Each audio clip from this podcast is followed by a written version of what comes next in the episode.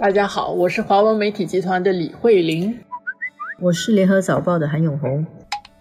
给我们谈一下现在大家比较关心的一个情况啊，呃，卫生问题。对，所以这个武汉的这个疫情，现在这个名字暂时没有一个统一的名字，就大家都叫做武汉疫情。武汉可怜啊，是，对对，它变成上次沙士也没有人叫做广东疫情了。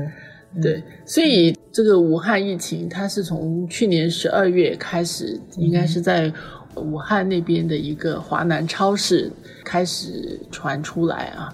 已经一个多月过去，到星期一突然说武汉的这个疫情扩大。他的这个确诊的病例大大的增加，而且到后来在 SARS 的时候非常有名的这个医生啊，钟南山的广东那边的这个医生，呃，这个专家呢，他出来也证实了，其实在这个过程当中还有十四个医护人员其实是受到感染。这个疫情是在十二月三十一日的时候，武汉第一次通报，然后呢，在一月九日的时候出现了第一个死亡病例。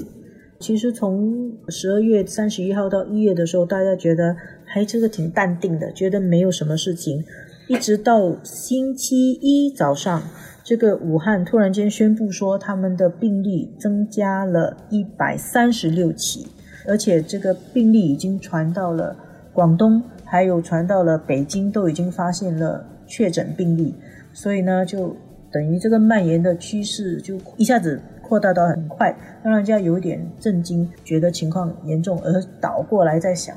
中国是不是又在重演二零零三年 SARS 的那个瞒报疫情的很不负责任的做法？我一月初从就是到中国去，我是到上海啊，然后回来，其实你没有感觉到特别有什么样的。很多的这个措施啊，因为那个时候情况也不是特别明朗，而且大家都锁定跟这个华南这个海鲜这个点是围绕着这个是有关的嗯。呃，但是其实跟零三年的中国叫非典啊，我们叫 SARS，是呃有一点相似。开始的时候知道的很少，有些人开始讲，但是他到底是不是假消息啊，没有确定。但是你可以看到，就是现在的这整个情况出来，经历过 SARS 的时候的那个教训，中国的领导人其实都很快的，中国的国家主席习近平出来，这个是必须要遏制的啊。星期一晚上，对，然后总理李克强现在也在抓紧疫情的这个情况，所以现在的反应会很快。其实你觉得为什么经过了二零零三年那么惨痛的教训呢，中国还会有这种瞒报的行为呢？二零零三年的时候，我们都知道中国的这个卫生部长啊，大家都质疑他们，最后中国政府自己改口。很多人就讲那个叫做睁着眼睛说瞎话，嗯，不是丢大脸了，而且丢官，两个人丢官，两个人丢官。经过了这样子的一种教训，国家也是很丢脸，然后两个人都被惩罚丢官，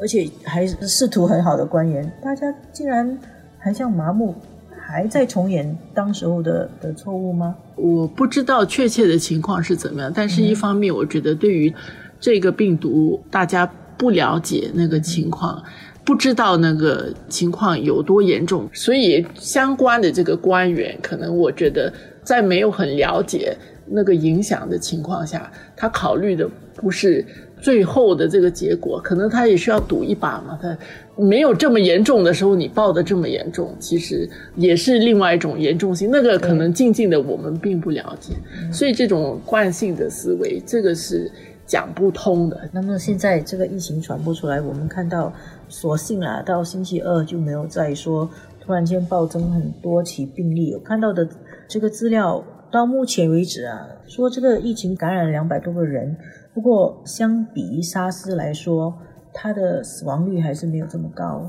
不过呢，中国的医生钟南山也讲了，开始人传人，而且可能病情会变种。所以接下来这个疫情会怎么样扩散？大家各个方面还是不可以掉以轻心啊。